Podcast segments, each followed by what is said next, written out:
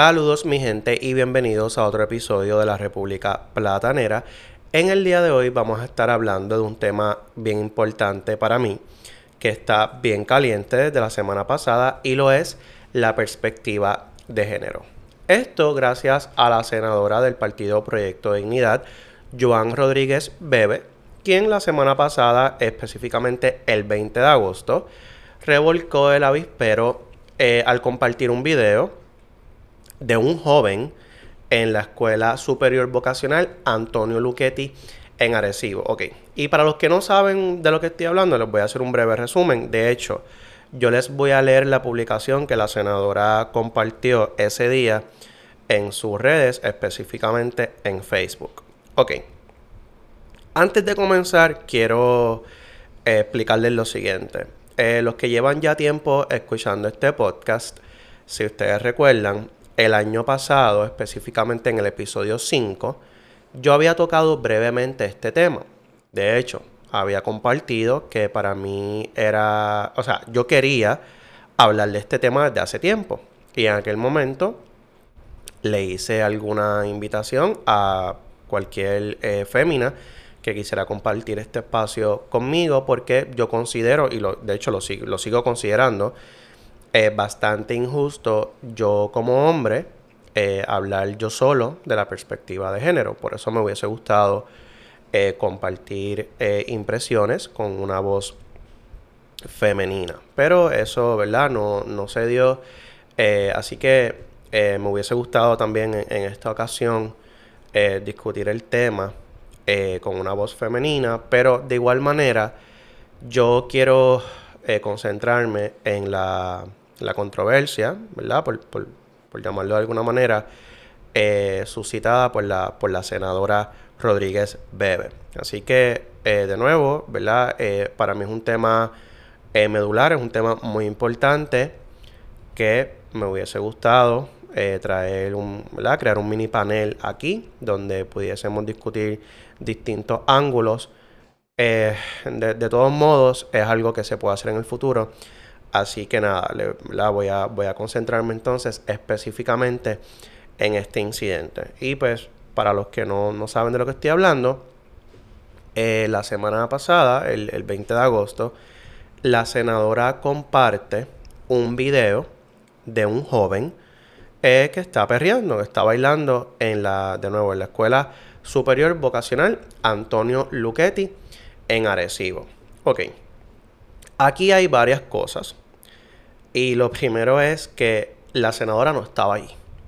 Ella en el primer post, porque ella lo, edita, y yo de hecho les voy a leer el, post original y la publicación modificada, que es la que si ustedes van al Facebook de ella, eh, cuando escuchen este episodio, es el que van a poder leer. Ok, pero el video ella lo, lo mantuvo y el video sigue siendo el mismo. Ok. Allí está este joven vestido de mujer bailando, perreando con, con dos personas, un hombre y una mujer, que no sé si eran maestros o personal de la escuela, no sé, pero en verdad eso no es lo importante. El punto es que ella comparte este video, yo no sé quién es el, autor del video, no sé si es un maestro de la misma escuela, si es que de los mismos estudiantes que estaban allí en la actividad lo compartieron y alguien se, ¿verdad? Hasta cierto punto se robó ese video y se lo envían a ella. Okay. Aquí lo, lo, lo, lo importante ahora es que ella no estaba allí. Así que ella, eh, ¿verdad? No, no, no, no comparte esta información por conocimiento personal. Eso es lo primero. Lo segundo es que luego, ¿verdad? De, que se crea el revuelo, ella eh, se da cuenta que este estudiante no es ningún estudiante, es un personaje, es un actor, es un comediante llamado Fredo Vega, que tiene un personaje eh, que se llama Magda. Y él aparentemente, ¿verdad? No, no sé qué estaban celebrando en la escuela, si les soy honesto, pero pues parece que lo invitaron a hacer algún stand-up comedy y pues él fue para allá, hizo su, su show y pues los estudiantes estaban ahí bailando. Así que nada, eso, eso es lo que se ve en el video. El video es corto, no dura ni siquiera un minuto. Así que nada, de nuevo, si no lo han visto, pueden ir al Facebook de la senadora Joan Rodríguez Bebe y allí lo van a ver. Ok. Yo les voy a leer textualmente el post original que ella comparte ese día temprano en la mañana. Okay. Y dice lo siguiente. Nos siguen dando la razón. Video de la actividad de bienvenida de los seniors de la Escuela Superior Vocacional Antonio Luchetti de Arecibo. Okay. So ya sabemos entonces que la, actividad era, eh, lo que se estaba celebrando era eso, la, una actividad de bienvenida a, a los graduandos. Un joven varón, entre paréntesis, escribe, parece ser un estudiante vestido de mujer transexual, bailando perreo, entre un hombre y una mujer. Entre paréntesis, escribe, no sabemos si son maestros. Observe a los estudiantes vestidos del color violeta que usan las activistas feministas de izquierda. Estas son las dinámicas para combatir la violencia hacia la mujer, para enseñar respeto, mientras el gobierno y las organizaciones de izquierda que componen el comité PARE sigan vendiendo el cuento de que la educación con perspectiva de género no tiene nada que ver con sexualidad e ideologías, por otro lado continúan saliendo a la luz más pruebas de lo que un amplio sector de la sociedad ha denunciado. El Departamento de Educación de Puerto Rico va a investigar. La secretaria de la Familia, como directora del comité PARE, hará expresiones de rechazo y desaprobación sobre lo ocurrido o este tipo de actividad es representativa de los trabajos que avala y promueve el comité. Y el gobernador Pedro Pierluisi hará alguna expresión oficial como jefe de los mencionados secretarios. Por nuestros hijos, el pueblo está vigilante y lo seguiremos estando. Comparte y riega la voz, destapa la mentira.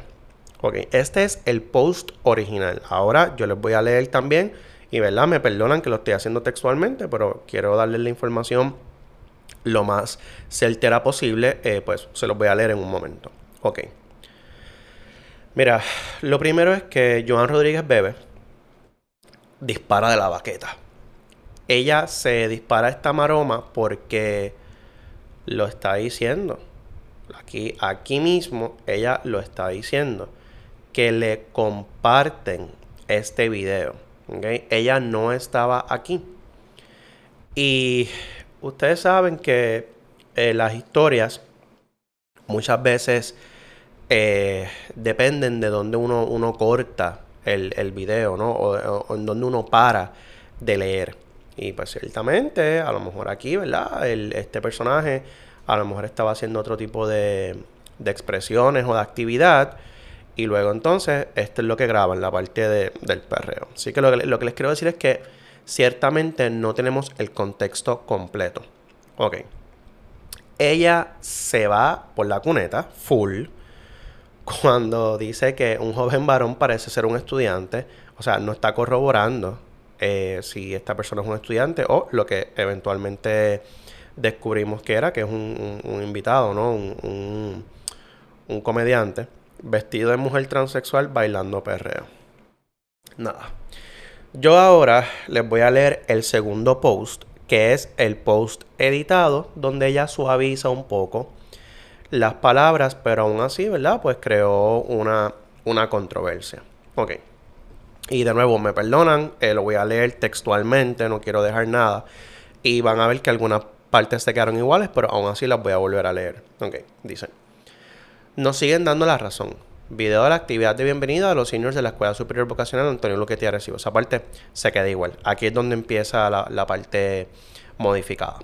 Un joven varón vestido de mujer transexual me dicen que es un personaje activista. Aquí esta parte del paréntesis la, la cambia. Bailando perreo entre una mujer, entre un hombre y una mujer. No sabemos si son maestros, así que nunca le confirmaron si eran maestros. Estas son las dinámicas para combatir la violencia hacia la mujer, para enseñar respeto, mientras el gobierno y las organizaciones de izquierda que componen el comité PARE sigan vendiendo el cuento de que la educación con perspectiva de género no tiene nada que ver con sexualidad e ideologías, por otro lado, continúan saliendo a la luz más pruebas de lo que un amplio sector de la sociedad ha denunciado. El Departamento de Educación de Puerto Rico va a investigar la Secretaría de la Familia, como directora del comité PARE, hará expresiones de rechazo y desaprobación sobre lo ocurrido o este tipo de actividad es representativa de los trabajos que avala y promueve el comité. Y el gobernador Pedro Pierluisi hará alguna expresión oficial como jefe de los mencionados secretarios. Sepa, además, que según la Carta Circular 01-2021-2022, emitida el 5 de agosto de este año, el DE ordenó, y aquí lo, lo pone entre comillas, durante el año escolar, mientras implementan el currículo oficial del grado y la materia, los, esto está en mayúsculas todo, los maestros integrarán el tema de equidad de género y respeto a la diversidad. Por lo tanto, aunque le digan que el currículo de perspectiva de género se implementará, aquí creo que, que tiene un typo, porque dice se implementará, entiendo yo que, que debe decir se implementará en enero, ya el DE ordenó integrar esta perspectiva. Observe a los estudiantes vestidos de color violeta que usan activistas feministas de izquierda. Entre paréntesis, me aclaran que es el color del uniforme de la escuela. Coincidencias. Oh my god. Anyways. Y, y el resto se queda igual. Por nuestros hijos el pueblo está vigilante y lo seguiremos estando. Comparte y riega la voz, destapa la mentira. Mira, yo lo que les voy a decir es lo siguiente.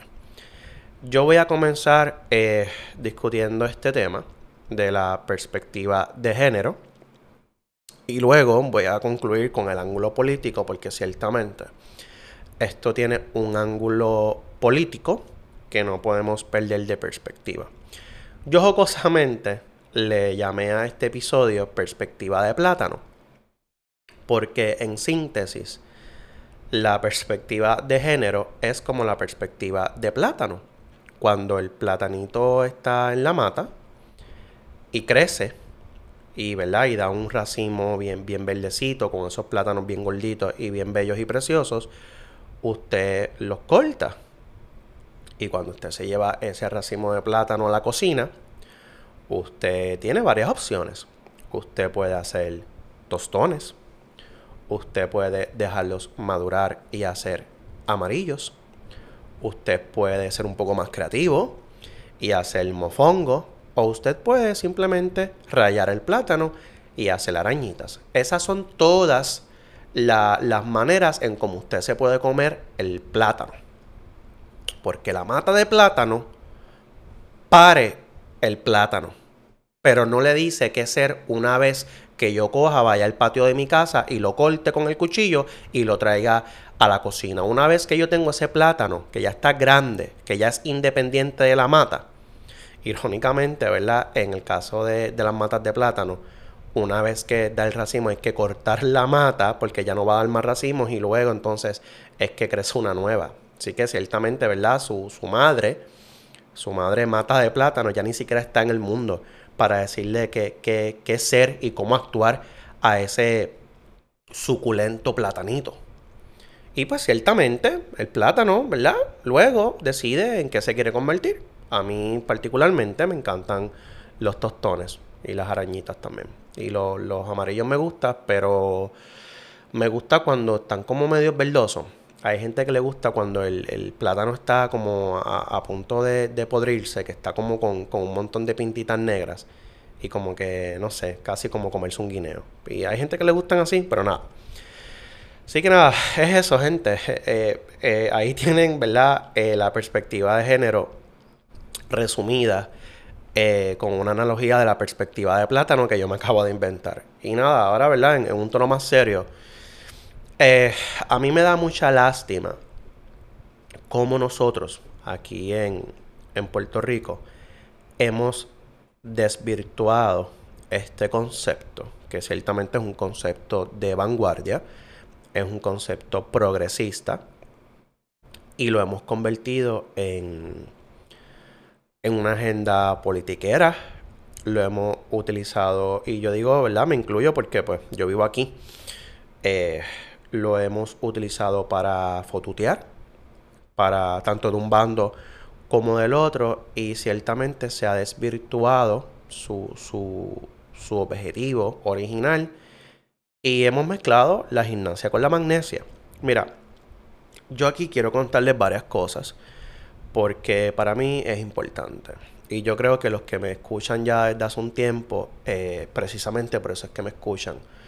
Porque yo a veces traigo unos ángulos que ciertamente ustedes no van a encontrar en la prensa tradicional, en, los medios grandes, porque normalmente la gente que, que aparece en estos medios, eh, primero que son parte de lo que yo llamo el metrocentrismo, ¿verdad? O la burbuja metropolitana.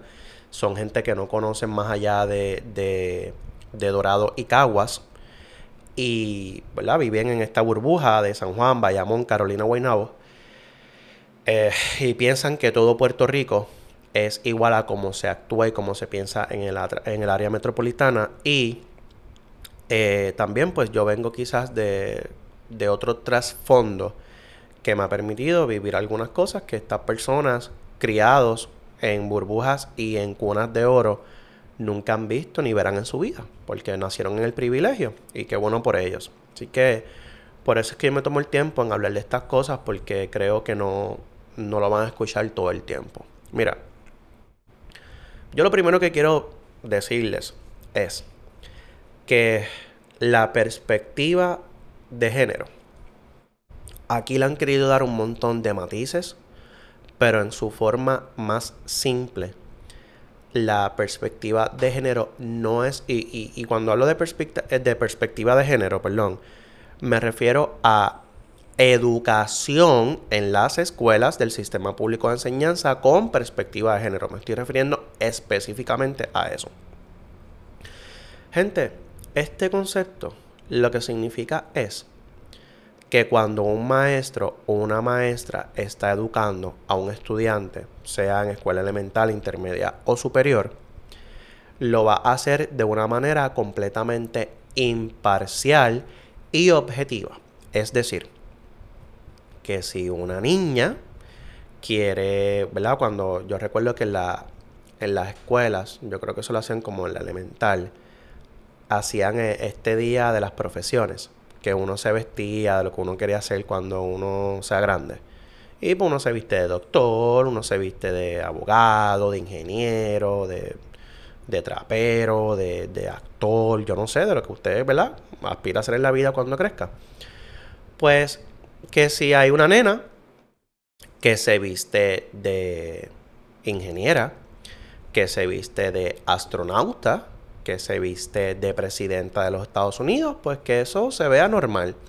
Y que si un niño se viste de cosmetólogo, que si un niño se viste eh, de bailarín, eh, de maestro de ballet, o de la profesión que le dé la gana, pues que eso también se ha visto con buenos ojos. Casualmente, yo eh, como consecuencia de, de, este revuelo, ¿verdad? Que, ocasionó la senadora, bueno, yo, yo empecé a leer una de disparates y de loqueras, que yo todavía no me lo creo. Y puede ser que sea cierto, pero yo, ¿verdad? Hablo por mí.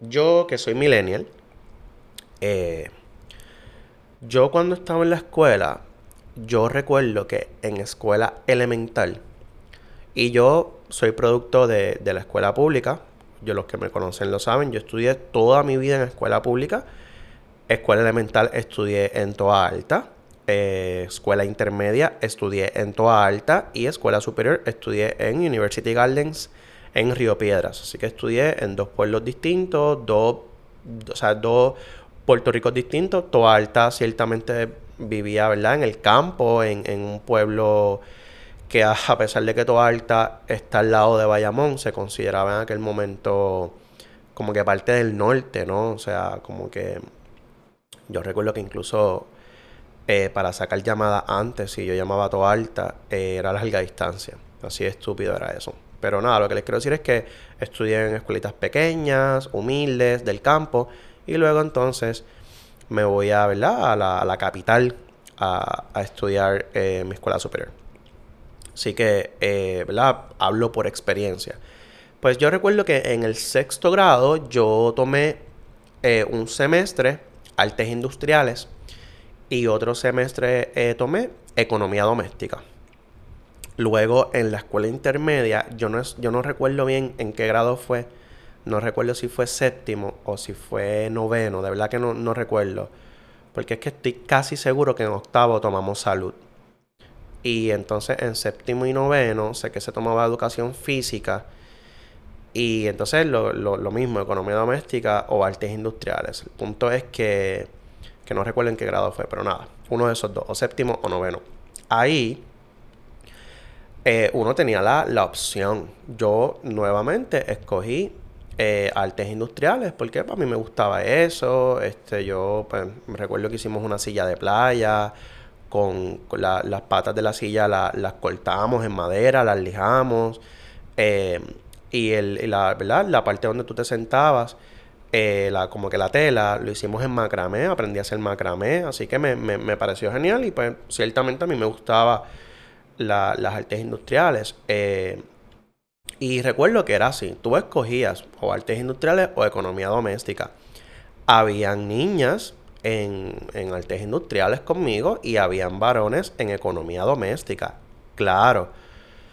Eh, qué sé yo, habían como tres niñas en artes industriales, el resto éramos varones y viceversa en economía doméstica. Pero yo recuerdo que tuvimos la, elección de escoger en cuál, en cuál eh, curso nos queríamos matricular. Eso sí, en, recuerdo que fue el año completo. No era como que un semestre una y un semestre la otra.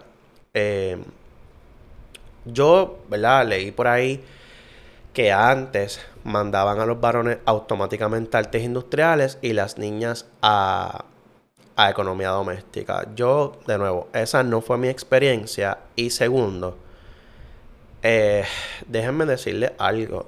El concepto de economía doméstica está bien...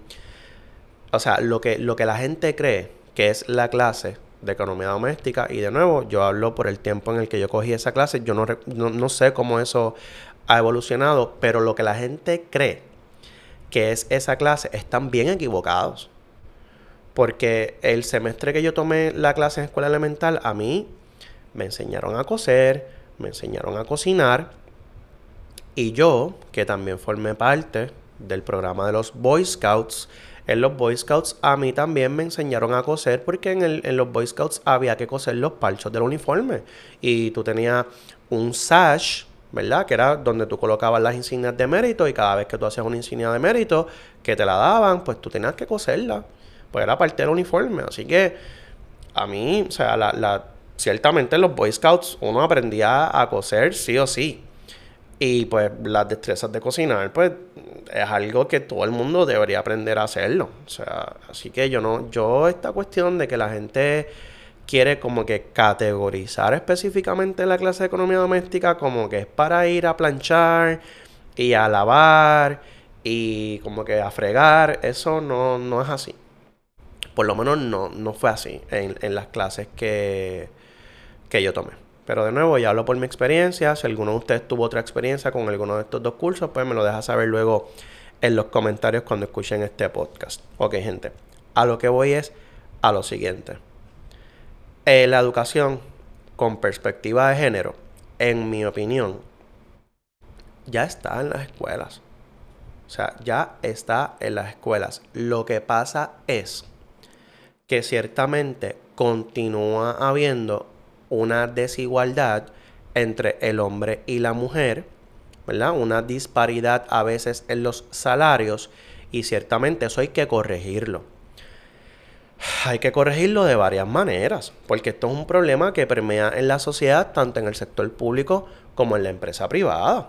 Y ciertamente es un problema que si lo queremos atacar desde temprano, hay que implementarlo en las escuelas. Pero es un problema que hay que hacerle frente desde varios ángulos a la vez, o sea, a, corto plazo y a largo plazo. A corto plazo eh, sería implementar política pública que, que, que ¿verdad? que, iguale tanto el, rol del hombre y la mujer en, los trabajos, eh, tanto en el sector público como en la empresa privada.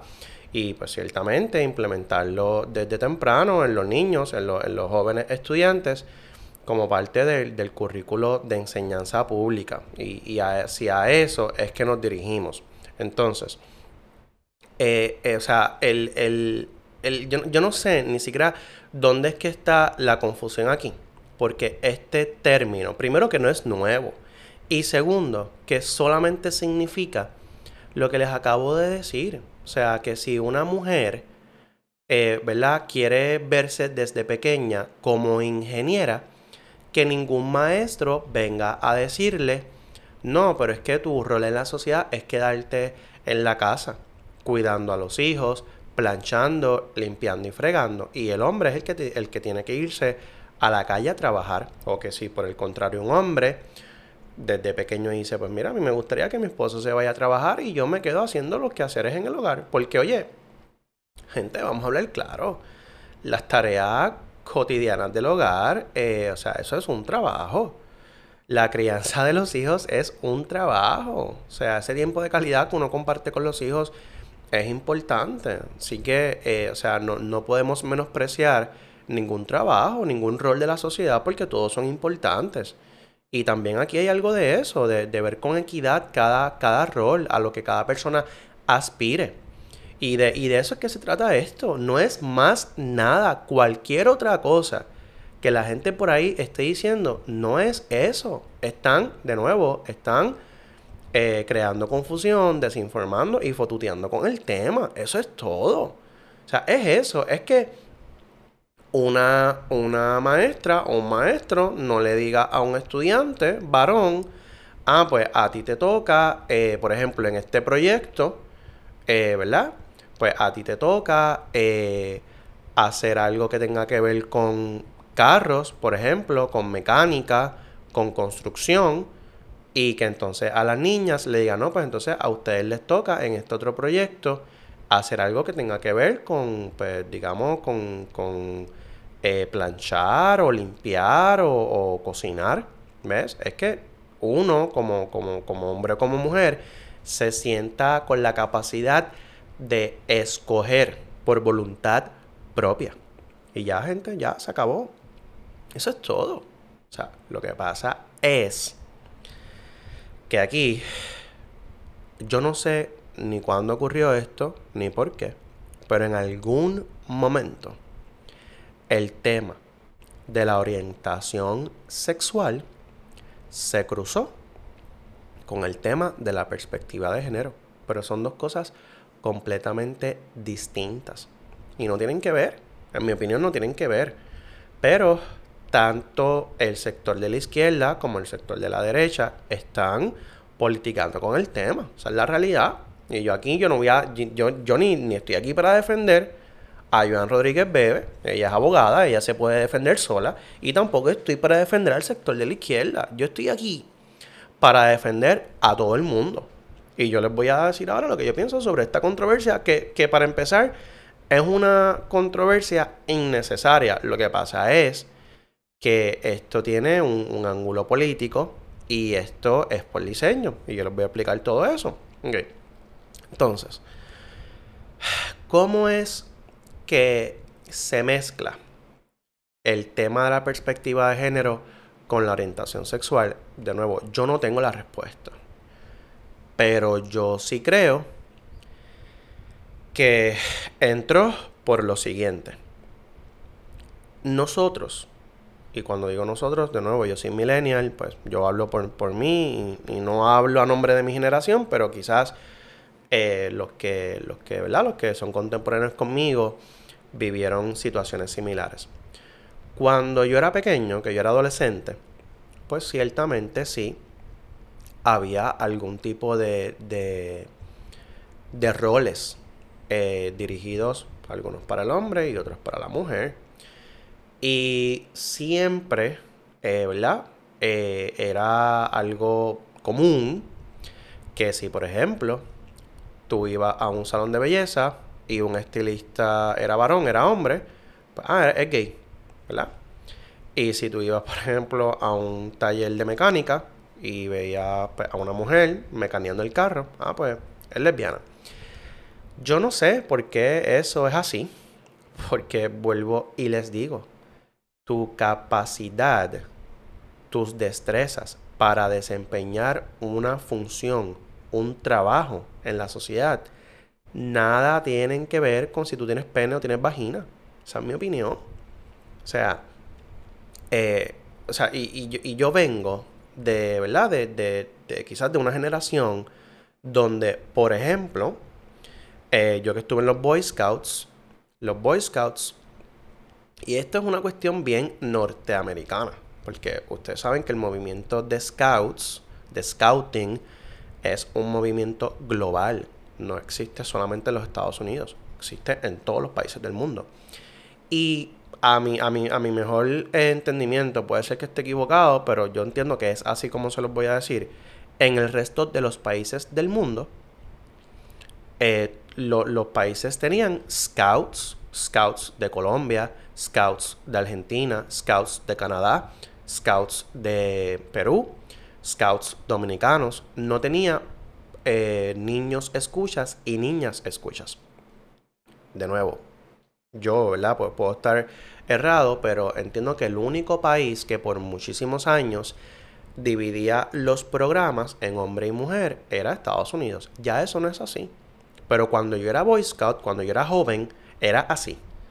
So, mm, el, por ejemplo, el rango, ¿verdad? El rango máximo que tú puedes alcanzar como niño escucha, que no sé si lo, si lo quieren poner de esta manera, es como el equivalente a, graduarte de, escuela superior, ¿verdad?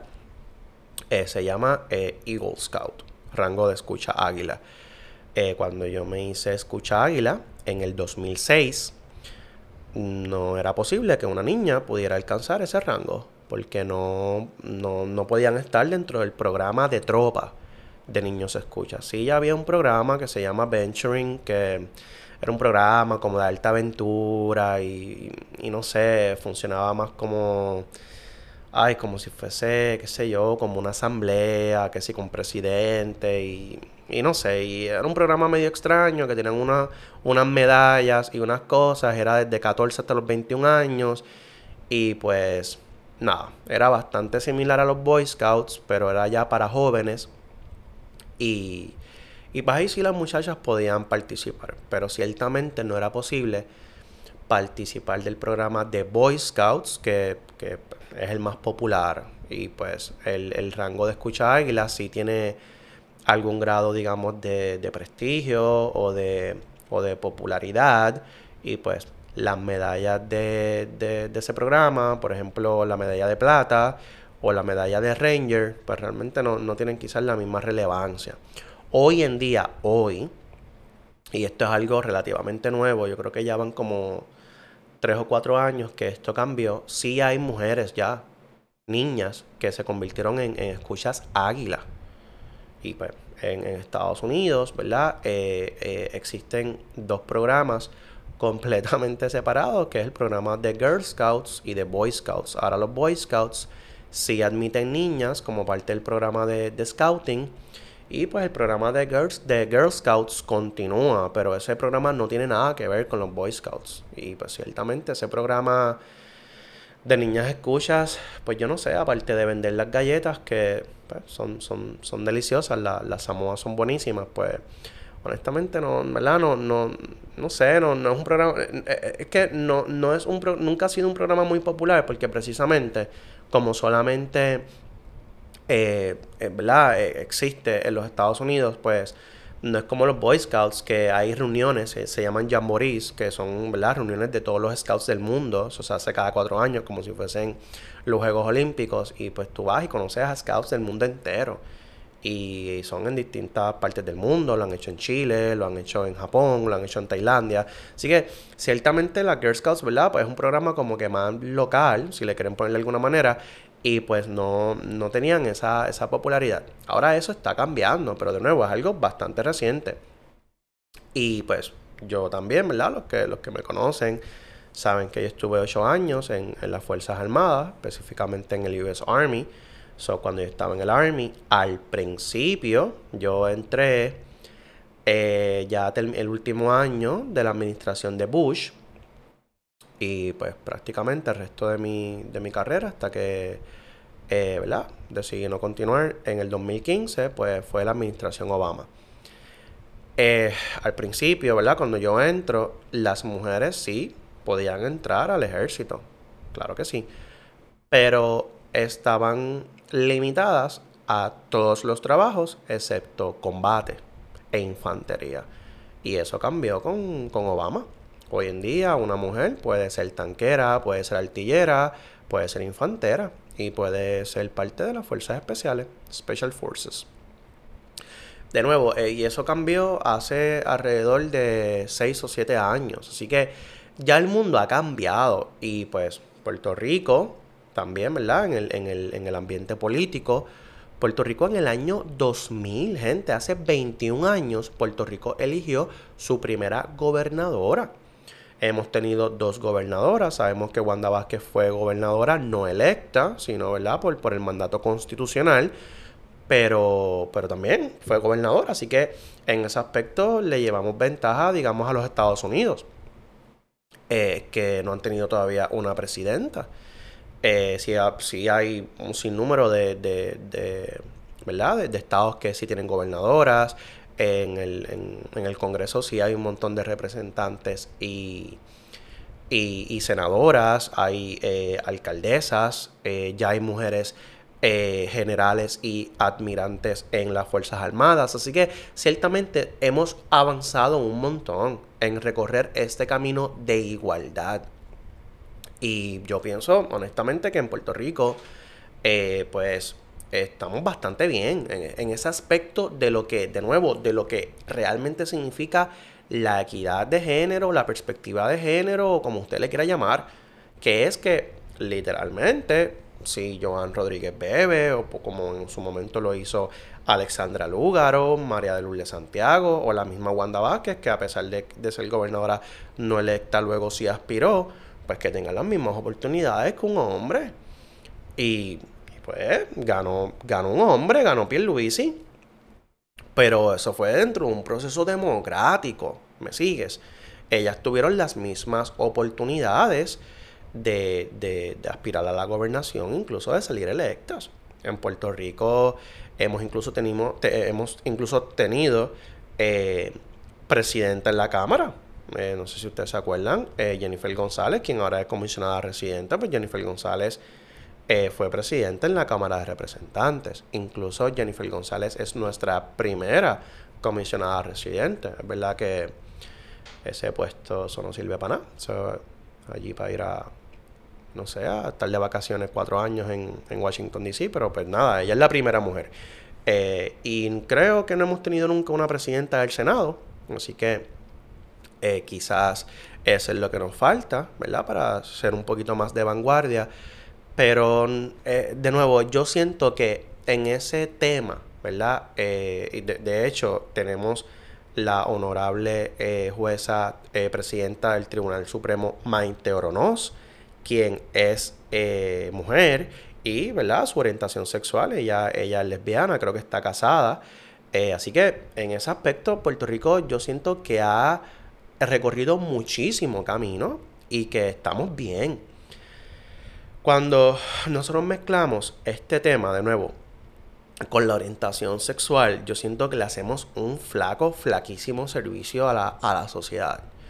Y pues, de nuevo, mm, quizás mi generación y la generación anterior, y pues los dos o tres boomers que queden por ahí vivos, y pues si no se quieren vacunar, pues cada vez quedarán menos, pues, eh, pues a lo mejor sí todavía, están con esta, eh, este estigma, ¿verdad? Eh, este estereotipo y este prejuicio de que, pues, lo que les dije ahorita, ¿verdad? Que si a lo mejor ven a un hombre bailando, eh, pues, ah, y ustedes saben la expresión que dicen, empieza con M y termina con N, yo no lo voy a decir aquí, pero eso es lo que dicen, ah, o este es PATO. Y pues de nuevo, si a lo mejor ven a una mujer ingeniera civil, ahí este, trabajando en una construcción, leyendo planos con su capacete, una mujer arquitecta, pues dicen que es una BUCHA, ¿verdad? Y, y las barbaridades que dicen, y yo lo digo aquí, ¿verdad? Con respeto, pero, pero que no quiero ser hipócrita tampoco, porque esas son las cosas que uno escucha en la calle. Entonces, eso sí hay un estigma de que algunas profesiones pertenecen a un género y que otras profesiones pertenecen a otro género. Por, por, darle otro ejemplo, y, y, presten, o sea, pongan su oído a esto que les voy a decir y, estén pendientes porque se van a dar cuenta que es cierto. Normalmente la gente dice, y a, y a veces yo incluso he visto convocatorias de empleo que así mismo lo dicen, estamos eh, buscando una secretaria. Y yo, amigo, pero ¿y por qué no puede ser un secretario? O se busca enfermera. La, la, profesión de secretario y la, y la profesión de enfermero es algo que por alguna razón se asocia con el género femenino, con la mujer. ¿Ves? Pero hay hombres que son enfermeros y hay hombres que son secretarios. ¿Ves? Así que, de nuevo, es eso. Y si alguien dentro de su prejuicio ha querido mezclar la perspectiva de género con lo que yo llamaría respeto a la diversidad, pues ahí es que, como les dije al principio, se nos mezcla la gimnasia con la magnesia. Porque lo que está ocurriendo es lo siguiente. Nosotros tenemos que atacar los dos problemas a la vez. El respeto a la diversidad y eh, la, la perspectiva de género, que de nuevo, la perspectiva de género en el mundo ya laboral, en el mundo de los adultos, pues lo que se supone que ocurra es que tengamos un número bastante similar de gerenciales, hombres y mujeres, ¿ves? Si tú tienes una compañía que el CEO, el CCO, el COO, el CTO, y el CFO y todos los grandes ejecutivos y gerenciales son hombres, pues tú no puedes hablar como empresa de perspectiva de género, porque ciertamente, ¿verdad? No, no le estás dando las mismas oportunidades a las mujeres de crecimiento en la empresa. Pero si tú tienes una empresa donde la CEO sea una mujer, bueno, pues ya eso es un paso de avanzada, ¿ves? Y si tú me dices a mí que yo te pregunto, oye, ¿y cuántos empleados hay en tu empresa? Hay 100. Y tú me dices que 60 son mujeres y que 40 son hombres. Bueno, pues, pues, eso está bien, ¿ves? Porque es eso, es eso. Antes, pero de nuevo, en el tiempo de nuestros padres, pues las compañías probablemente todos los que trabajaban eran hombres y la mujer se quedaba en las, en las casas, pues ya les dije, criando a los hijos y haciendo los quehaceres del hogar. Pero, pero, eh, ¿verdad? Eso, eso es un tema. Tanto en, dentro de la, educación en la escuela como, como, como en el ambiente laboral, incluso en la escuela. En la escuela también algo bien importante es el que las maestras o los maestros eh, enseñen de figuras eh, importantes en cada, en cada clase, figuras importantes mujeres, porque también por alguna razón la, la historia siempre la han contado los hombres. Y yo, por ejemplo, ustedes saben que yo también doy clases en la universidad. Para mí algo muy importante, y esto yo lo implemento, no que la universidad me haya a mí dado un adiestramiento sobre perspectiva de género ni nada que se parezca, esto yo lo hago porque siento que es lo correcto es que, y casi siempre le asigno, cuando yo doy la clase de principios del diseño, pues yo busco diseñadoras famosas, por ejemplo, una Paula Scher. Y pues si no saben quién es Paula Scher, vean el documental Abstract, el primer season en Netflix, anuncio no pagado, el documental Abstract. Eh, pueden conocer a quién es Paula Scher, una gran diseñadora. Y es mujer y es excelente, en mi opinión, la, la, la top eh, actualmente. Pues yo, Algo, algo que hago y a veces si, por ejemplo, eh, tengo, porque casi siempre la proporción que tengo en la universidad eh, son más varones que féminas, pues estratégicamente a las muchachas les asigno esas grandes diseñadoras famosas, reconocidas, a ellas para que busquen su historia y me hagan un informe oral sobre la vida, sus su logros, ¿verdad? Sus mejores trabajos, para inspirarlas, para que ellas digan, wow, yo quiero ser como Paula Scher, ¿ves? O yo quiero ser como Muriel Cooper. Porque hay grandes mujeres. Lo que pasa es que por alguna razón la, la historia se las ha tragado o, la, o las hemos olvidado. Pero esa es la realidad. Hay grandes, grandes mujeres y grandes científicas y, y, grandes eh, inventoras y, mujeres importantísimas en la, en la historia, incluso en la historia moderna. Porque a veces nos quedamos, ¿verdad? Este, la Madre Teresa de Calcuta y para de contar. Entonces, eso también es importante. Ahora, yo, de hecho, yo no voy a hablar aquí del tema de la desigualdad salarial o el salary gap porque, pues, de nuevo, sería, sería ¿verdad?, eh, seguir mezclando la gimnasia con la magnesia, pero pues ciertamente también hay un tema y es un ángulo, eh, ¿verdad?, digamos, un subtema sobre, sobre este tema. Ahora, vamos a lo de la orientación sexual. Yo lo que creo que pasa, y pues, la hago hincapié en esto, es que pues maestros retrógradas, eh, con, de nuevo con sus prejuicios, pues a lo mejor a un niño, a un niño que por su orientación sexual, ¿verdad? Un niño, un niño varón que desde pequeño a lo mejor comienza a identificarse como niña y a lo mejor le gusta maquillarse, a lo mejor le gustaba estar en las clases de baile, a lo mejor cuando jugaban deportes pues prefería jugar voleibol y no fútbol americano. Entonces quizás un maestro de nuevo, dentro de su prejuicio y su ignorancia, a lo mejor quería, la, este, digamos, desviarlo o, la, lo, voy a decir de esta manera porque así quizás es como estas personas piensan, o enderezarlo, ¿ves? Y quizás ahí es que está el problema. Y quizás ahí es donde se encuentran estos dos temas. Que a lo mejor esta persona, ¿verdad? Si un niño le decía, pues mira, yo quiero ser eh, diseñador de trajes. Yo quiero ser eh, diseñador de, ropa, de moda, de, trajes, de prendas. A lo mejor de nuevo un maestro decía, no, tú no puedes hacer eso, eso es para las mujeres, eso, eh, eso tú tienes que ser arquitecto, ingeniero, doctor, abogado.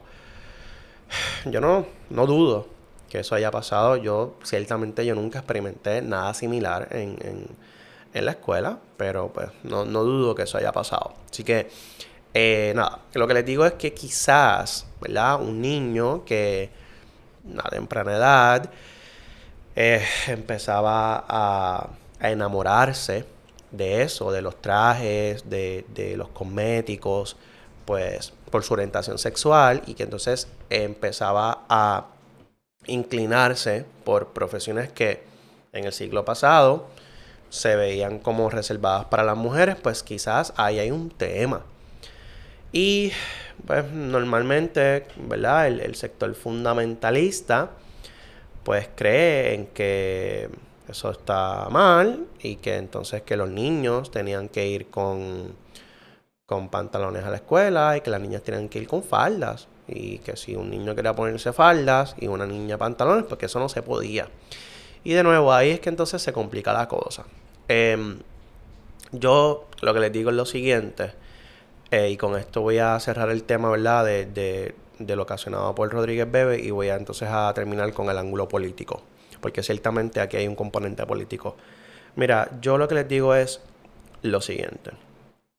Yo, eh, yo estoy a favor de la educación con perspectiva de género en las escuelas, tanto las escuelas públicas como las privadas. Ahora, yo les voy a dar una, mala noticia. Y es la siguiente.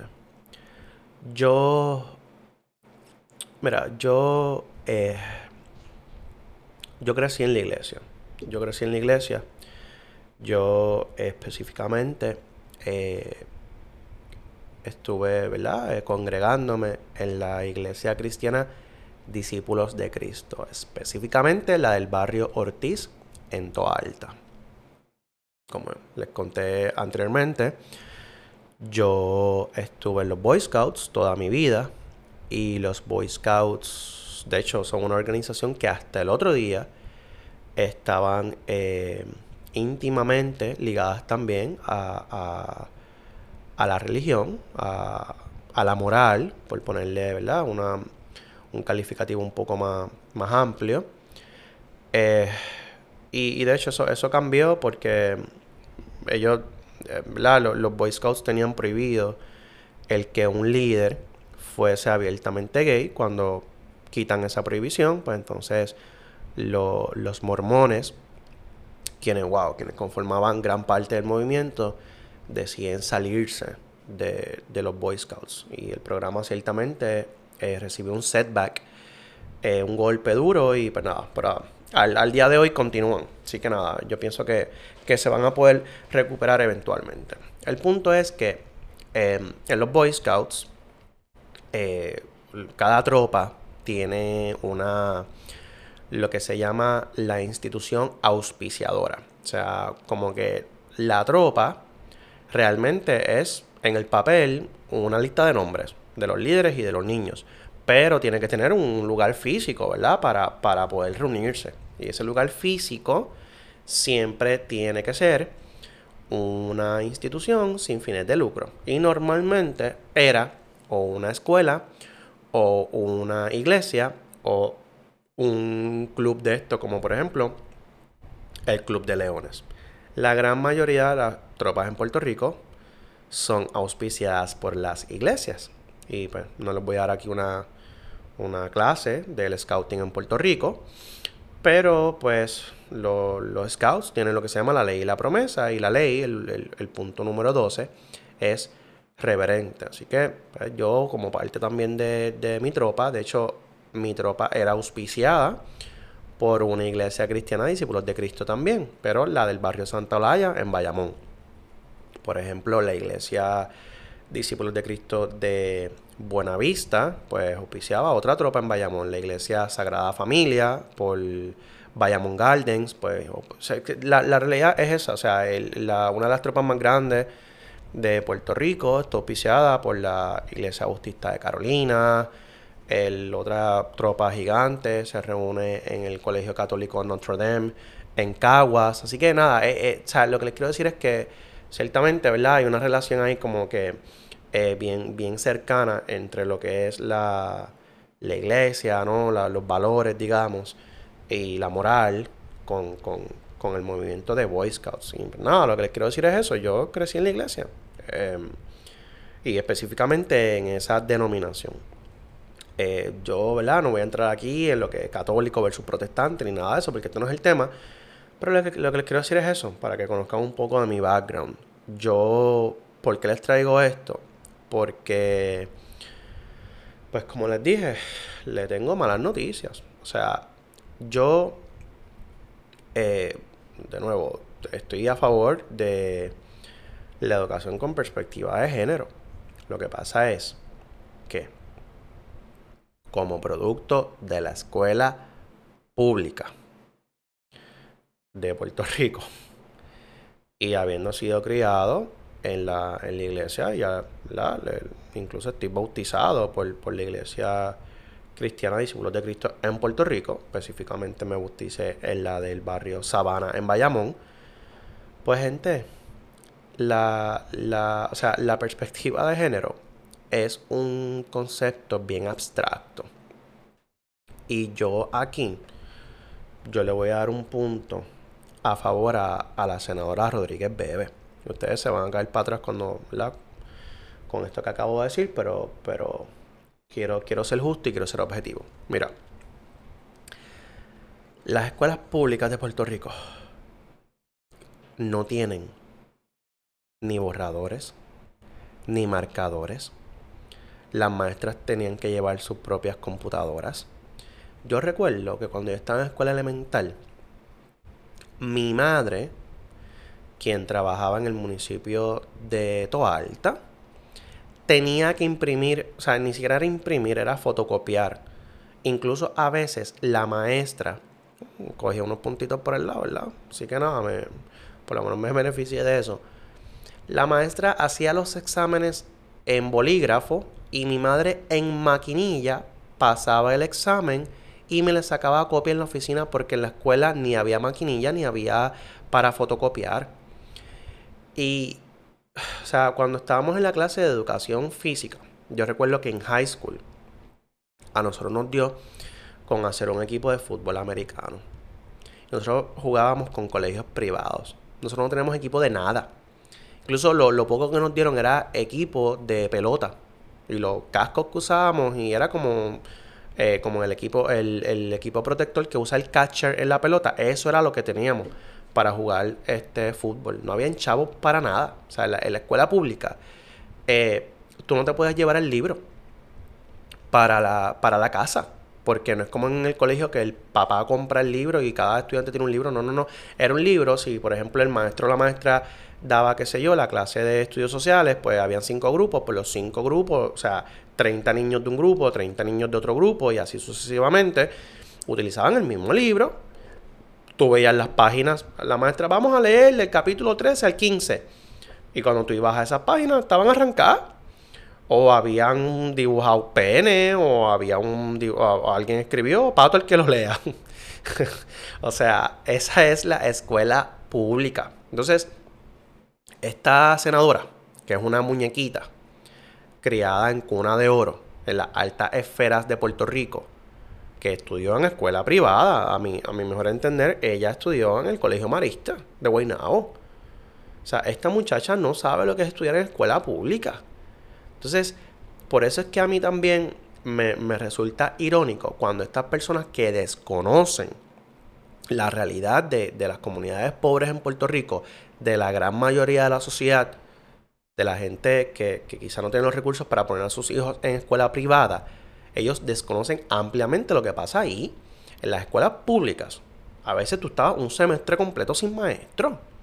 No habían materiales, a veces habían vacas y caballos dentro de las escuelas, no había sistema de cámaras, se formaban peleas todos los días.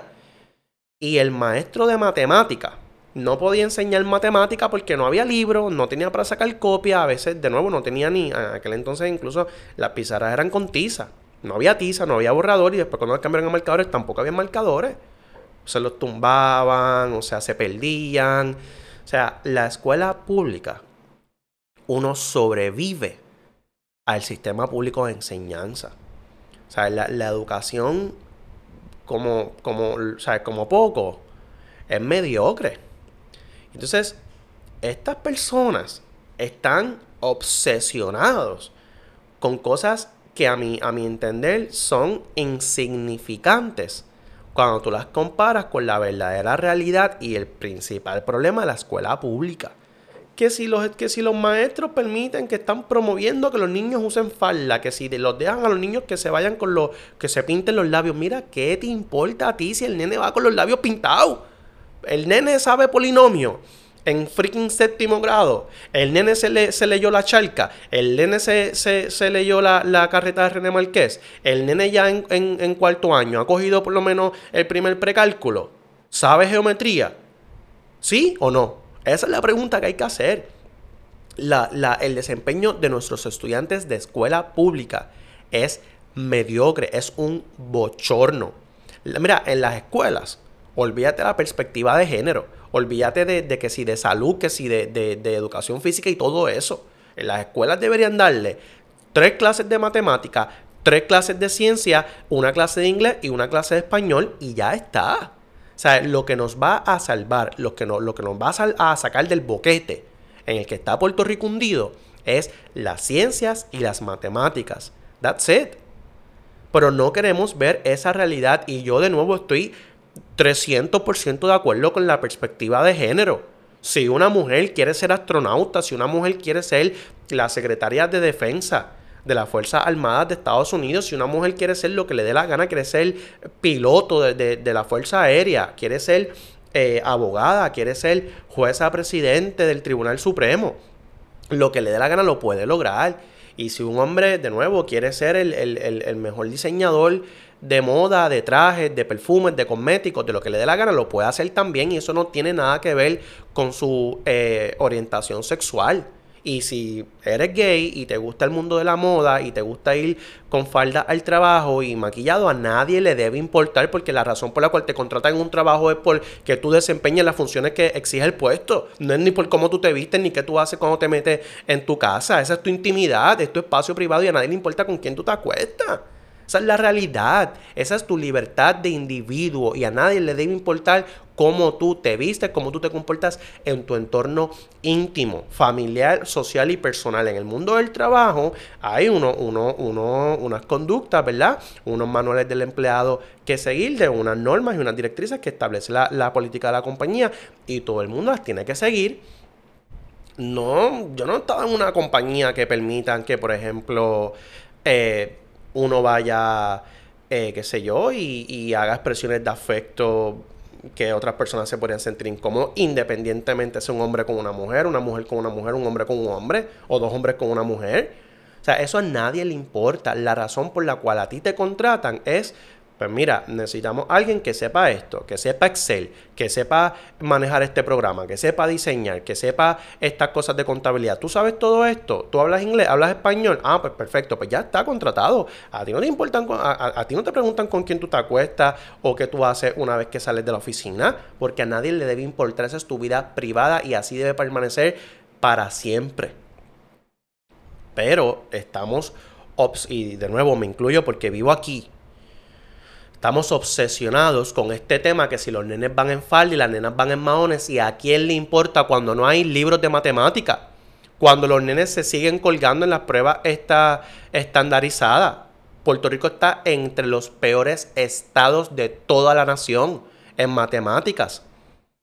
Cuando los niños hoy en día, yo tengo, yo que soy profesor de la universidad, yo tengo estudiantes que cuando llegan a mi clase nunca han dado un informe oral en su vida, no saben usar PowerPoint. Estudiantes que estuvieron 12 años en la escuela.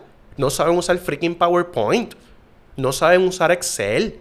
No leyeron la charca, no leyeron la carreta, no leyeron la llamarada, no leyeron el Quijote, no leyeron ni, ni, ni, ni, ni la canción verde, ni, ni Yuyo leyeron tan siquiera. Entonces, no, no, saben quién es Eugenio María de Hostos, no saben quién es Agustín Stal, no saben quién es José de Diego, no saben quién es José Celso Barbosa, no saben quién es nadie. Entonces estamos aquí obsesionados que, que si un, comediante que fue vestido de mujer, que si eso va a, influenciar en la conducta de estos niños para que estos niños entonces se cambien de sexo o se empiecen a vestir de mujer y empiecen a perrear. Mira, eh, Rodríguez Bebe, yo crecí sin cable TV. Yo lo que tenía era el 2, el 4 y el 11. Y yo crecí viendo a Mingy Petraca. Y yo no me he visto de mujer. Me cago en nada. ¿Qué?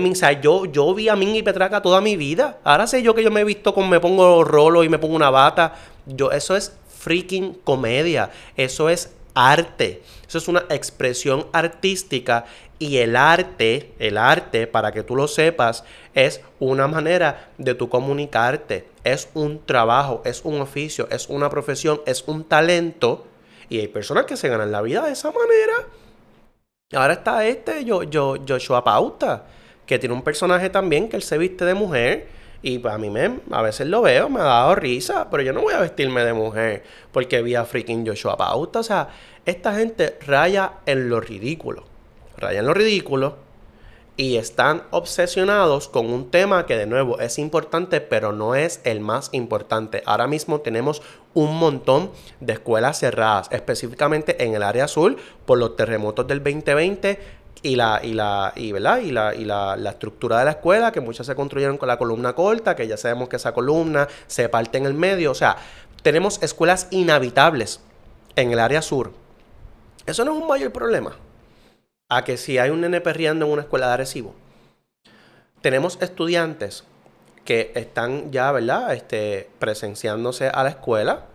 Eh, que, que, ¿verdad? dejaron la modalidad virtual, están asistiendo de manera presencial en medio de una pandemia. Específicamente los niños menores de 12 años que no se pueden vacunar. ¿Cómo estamos llevando el protocolo del COVID?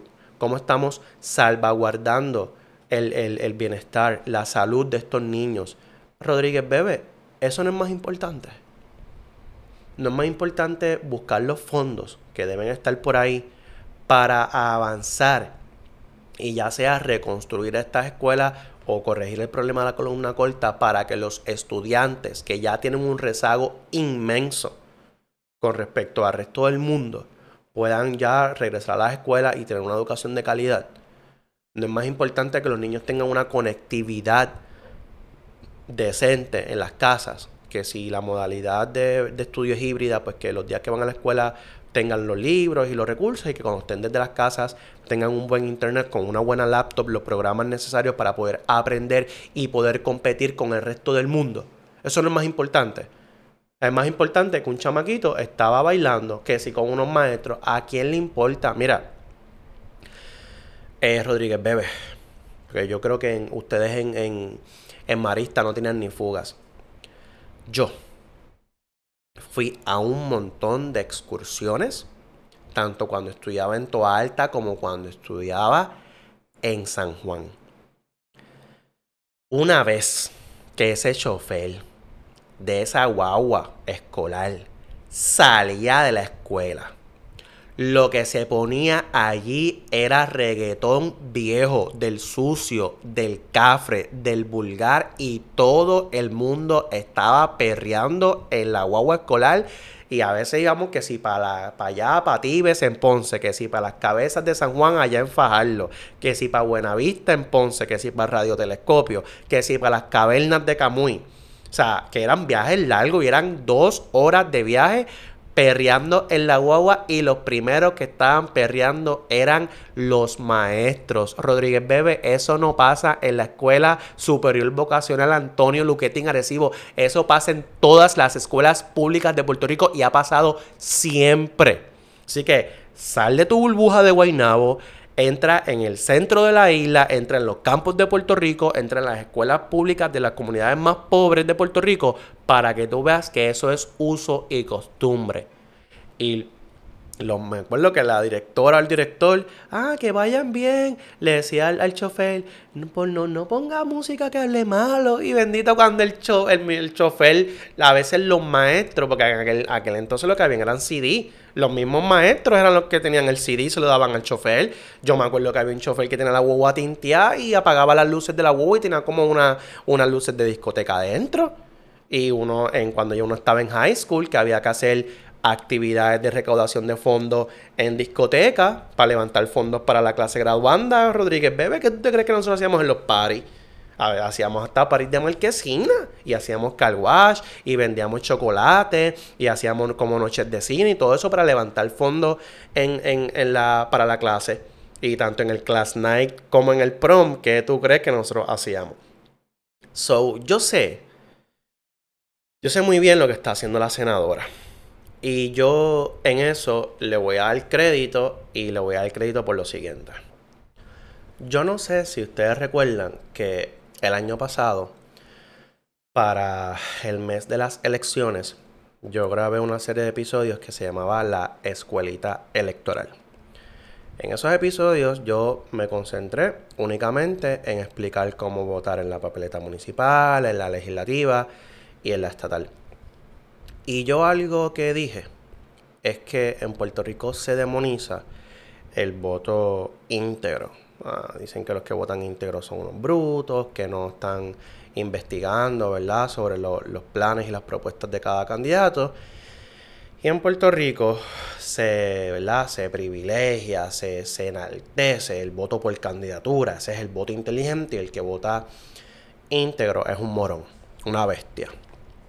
Mira, yo aquí, eh, ¿verdad? Ya entrando en el ángulo político de esta controversia, les quiero decir lo siguiente.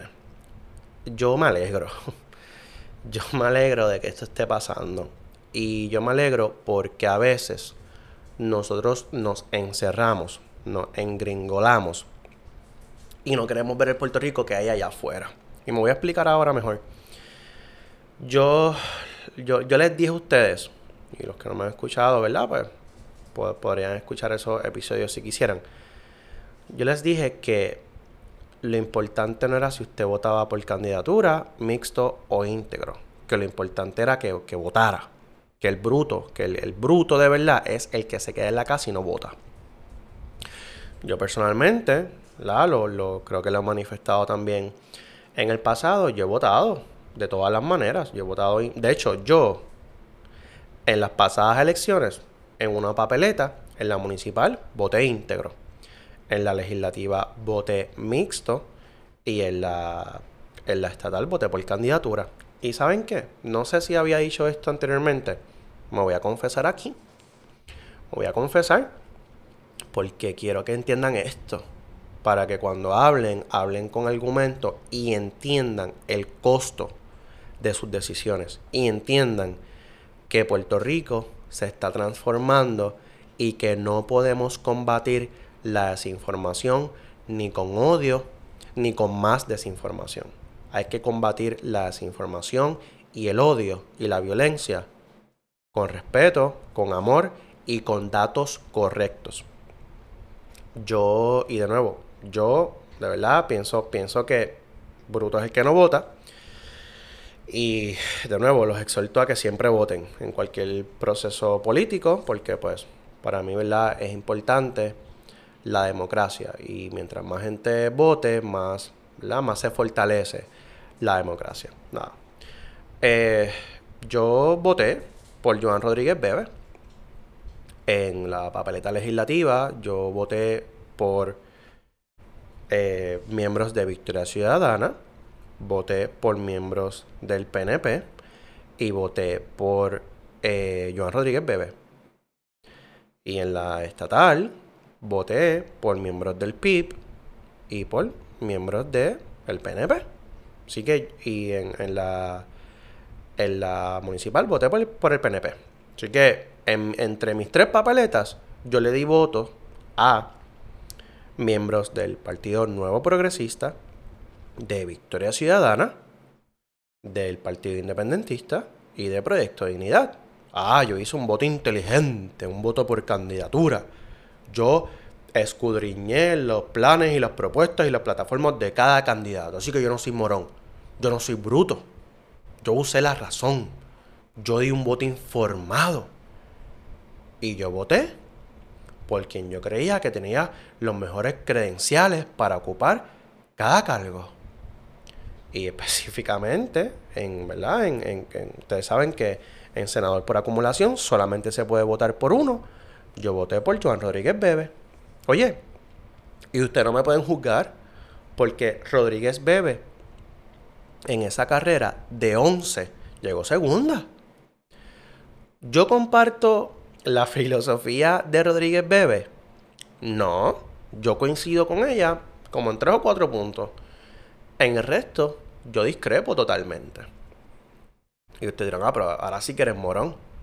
Si estás diciendo que no, que no, que no estás de acuerdo con ella y votaste por ella. Corillo, porque precisamente ese es nuestro problema.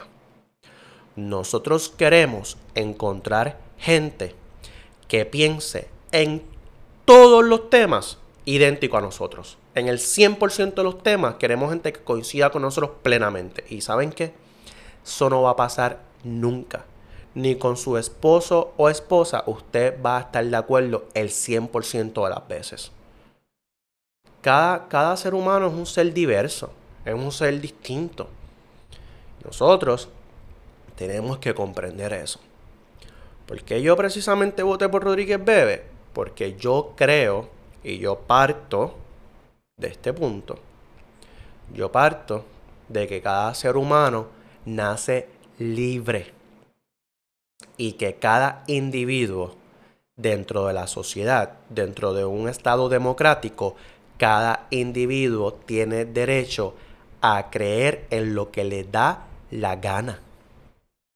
Nosotros, la izquierda específicamente, la izquierda que tenemos en Puerto Rico, los Estados Unidos no es muy distinto, la izquierda que tenemos en Puerto Rico es una izquierda privilegiada, metrocentrista, intelectual, que todo el que piense distinto a ellos es un bruto.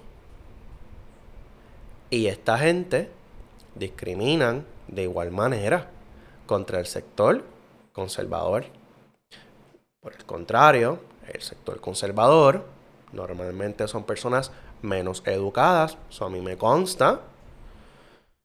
Pues de la misma manera se sienten atacados y quieren estar por ahí predicando el evangelio y quieren que todo el mundo crea lo mismo que ellos.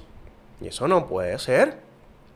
Así que yo no parto ni de la derecha ni de la izquierda. Yo parto en que nosotros debemos tener diversidad en el gobierno. Oye, mira qué cosa, que eso es lo que todo el mundo dice, hay que votar por candidatura porque tenemos que tener de todos los partidos. Bueno, pero Proyecto de Unidad es un partido. Ah, pero es que a mí no me gusta lo que esa gente fundamentalista, retrógrada está diciendo, esos homofóbicos, lesbofóbicos, que viven con los dinosaurios. Ah, pues qué bonito. Qué bello es darle voz. Qué bello es tener pluralidad en el gobierno, en la legislatura, en la Cámara y en el Senado. Ah, pero todos tienen que pensar igual que yo.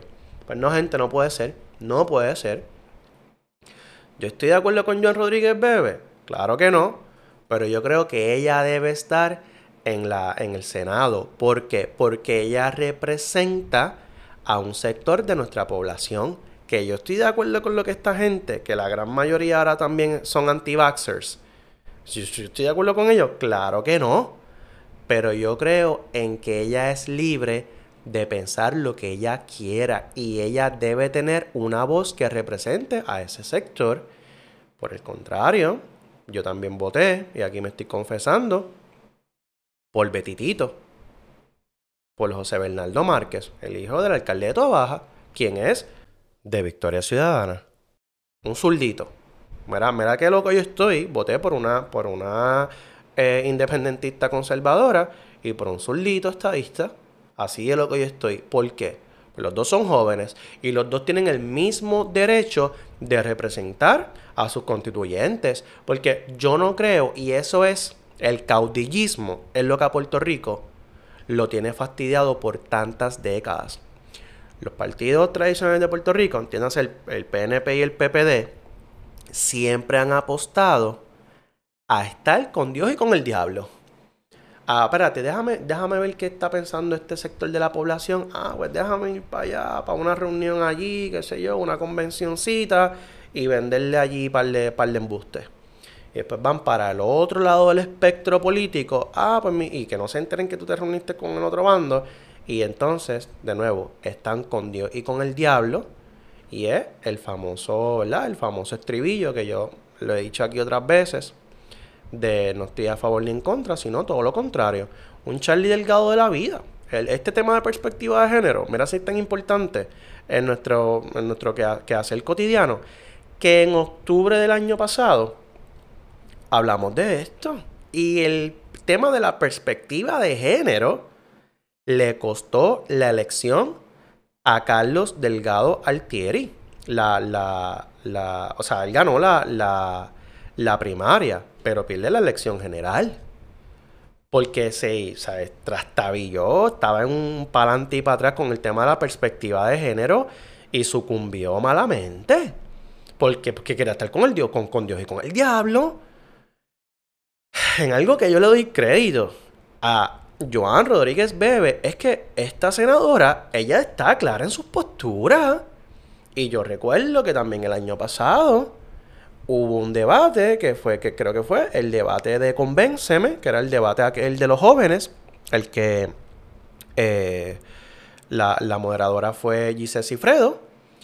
Eh, que yo les dije que al César lo que es del César, porque en mi opinión aquel debate lo ganó César Vázquez porque a pesar de que nos dio sueño, que el pana este es peor que tomarse 20 miligramos de melatonina, el, el, pana estaba claro en su postura. Y yo pienso que un, un político claro en sus posturas es un político respetado, ah, yo no estoy de acuerdo con Joan Rodríguez Bebe en este tema que a lo mejor ella piensa que el hombre el, que el matrimonio solamente debe ser entre hombre y mujer y que hacia que sea a, a, a, mis hijos los crío yo, yo no sé ni amiga no. Pero en otros temas En temas fiscales, yo sí estoy de acuerdo con ella, ¿ves? ¿Y qué pasa? Aunque yo no esté de acuerdo con ella, yo decidí darle voz. Y yo decidí darle voz por dos cosas.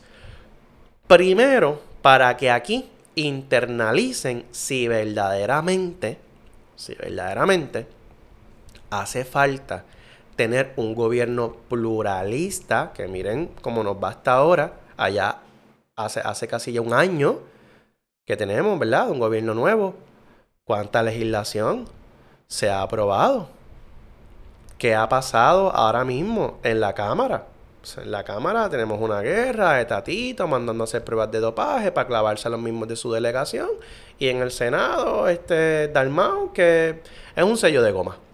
Y ni siquiera tiene este mayoría. Así que ahí hay que negociar y precisamente de eso se trata. Nosotros estamos, de nuevo, estamos acostumbrados al caudillismo, a que el PNP se clava al PPD o el PPD se clava al PNP. Y una vez que ganan con mayoría de Cámara y Senado y alcaldías y, gobernador y comisionado residente, le pasamos la planadora a todo el mundo. Así es que se ha gobernado en Puerto Rico desde que yo tengo uso de razón. Y eso debe acabar. Nosotros debemos tener pluralidad de voces en la legislatura, en las alcaldías y en el, en el, en el gobierno central que tengan que negociar. Y a mí eso me parece espectacular. Que una Rodríguez Bebe se tenga que sentar con un eh, Rafael Bernabe, ¿ves? O con un Tomás Rivera Schatz o con un mismo José Luis Dalmau y que tengan que negociar porque saben que ella tiene un voto y cada senador tiene un voto, un voto, perdón. Tú puedes ser de la delegación que tú quieras, pero tú, tú, representas un voto y van a tener que sentarse con ella a negociar. Y yo pienso que en ese proceso de negociación es que se fortalece la, la democracia. Así que, de nuevo, si recuerdan, cuando estaban demonizando a la gente que votaba íntegro, pues entonces ahora tienen que replantearse si no queremos voces disidentes en el gobierno y lo que queremos es un, equipo que pase la planadora para adelantar una política pública de un sector de la población o si queremos esto. Y yo pues les tengo malas noticias de nuevo. Esto llegó para quedarse, gente. O sea, eh, Pedro Pierluisi ganó con el 33% del electorado y yo les tengo malísimas noticias. El próximo gobernador de Puerto Rico va a ganar con menos del 30%. Y en una carrera de cuatro, como nunca antes la habíamos visto, siempre había sido una carrera de dos caballos. Si Rodríguez Bebé decide correr para la gobernación el 2024, podría ganar o podría hasta llegar segunda. Y entonces eh, a mí esto me parece genial porque al final del día, ¿verdad? Aunque estas cosas yo las sufro porque yo vivo aquí, pues a la misma vez me divierten porque nosotros nos gusta discriminar con el sector que piensa distinto a nosotros, pero yo siento que la, la sociedad debe respetar el que piensa distinto. Y pues, hermano, Rodríguez Bebé tiene sus posturas claras. Y cuando ella habla, le está hablando a su corillo. Y a veces nos, no, nos concentramos dentro de nuestro corillo y nos creemos, específicamente yo, que porque yo me paso metido en Twitter, pues Twitter es, bendito, Twitter es casi comunista. Y bendito, o sea, si, si yo me dejo llevar por lo que leo en Twitter, hubiese ganado Juan Dalmau y Puerto Rico, un tacho, Puerto Rico sería independiente hace 100 años. Pero esa no es la realidad. Nadie lee Twitter, nada más que yo. Entonces, tú tienes un Facebook, que es la plataforma, la audiencia de Rodríguez Bebe, que sus publicaciones las comparten miles de personas y un montón de gente que la apoyan. Entonces, mm, porque nosotros no vayamos a la iglesia, no significa que esta gente de la iglesia son compatriotas nuestros que pagan contribuciones también, que viven aquí. A lo mejor el médico que nos atiende en el hospital cuando nos enfermamos, a lo mejor el que nos construye la casa, a lo mejor el que nos cocina en un restaurante, es alguien de Proyecto Dignidad, es un ser humano que nació aquí y que luego, ¿verdad? De que esa persona viva eh, respetando las leyes pues yo no tengo problema con que esta persona tenga una creencia religiosa. Ah, que yo no voy a permitir que alguien, ¿verdad? De, de católico, protestante, venga a imponerme su religión a mí, pues claro que no. Pero de la misma manera, yo tampoco puedo tratar de destruir la iglesia católica o las iglesias protestantes y prohibirles que se, que se reúnan y que se congreguen, porque eso no funciona así. Yo, pues si no estoy de acuerdo con algo, pues yo le digo, mira, ¿sabes qué? Yo pienso diferente, pero te respeto tu opinión y ya está. Si dentro de la iglesia eh, protestante ellos quieren demonizar el matrimonio entre hombre y hombre y entre mujer y mujer, pues ellos están en todo su derecho. Porque libertad religiosa tienen. Y si ellos creen que eso es pecado, ellos creen que eso es pecado dentro de la creencia de ellos. Porque para tú creer que algo es pecado, tú tienes que primero creer en ese dogma. Si yo no creo en eso, pues no es pecado para mí. ¿Me sigues? Así que, pues de nuevo, yo no puedo imponerle mis creencias a otra persona, ni otra persona me las puede imponer a mí y yo parto de ahí.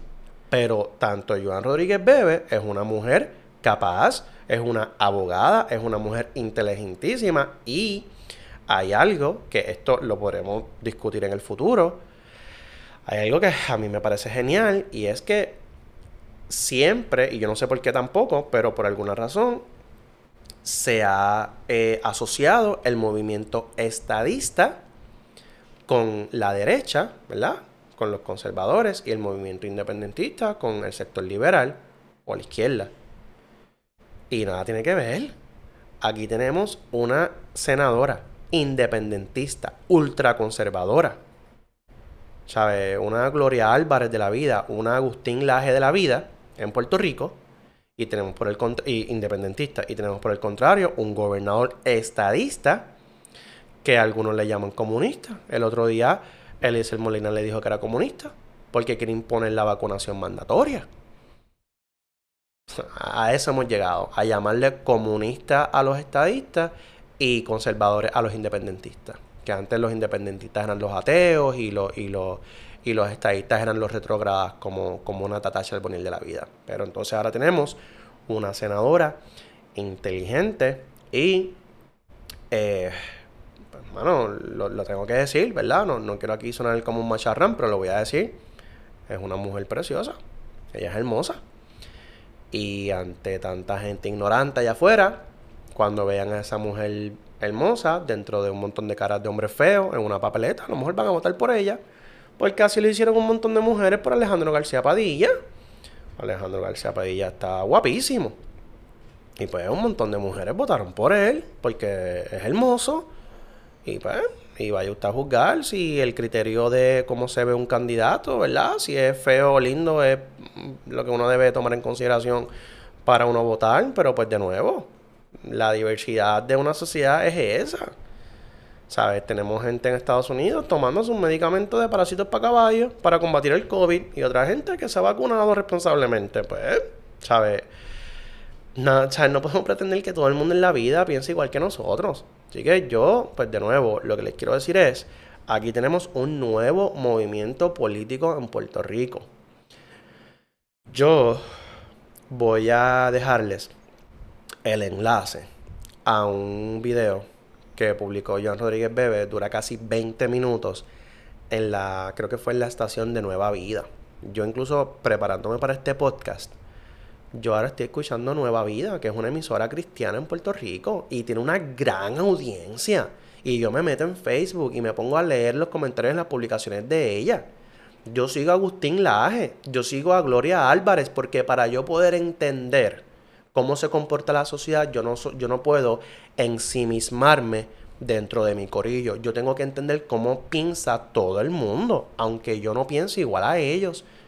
Y esta gente tiene una agenda, tiene una estructura y yo no les puedo decir que todo lo que hace la iglesia es malo. Porque de nuevo, yo habiéndome criado en ese mundo, yo les puedo decir que la iglesia es de las pocas organizaciones que de verdad se enrollan las mangas y van a comunidades de, de verdad, de personas eh, de, de, bajos recursos y van y ayudan. Y cuando había gente en la iglesia que estaba pasando por necesidades le hacían compras, eh, el pastor daba consejería eh, y, ayudaban a los hermanos. Y, ciertamente, pues ya les dije, el, el, movimiento de Boy Scouts, a quien yo le estoy eternamente agradecido por, porque parte de lo que yo soy hoy en día se lo debo al movimiento, es un movimiento fundado sobre las iglesias, porque estas iglesias prestan sus bobas escolares para que los Boy Scouts podamos ir al campamento Oaxaca,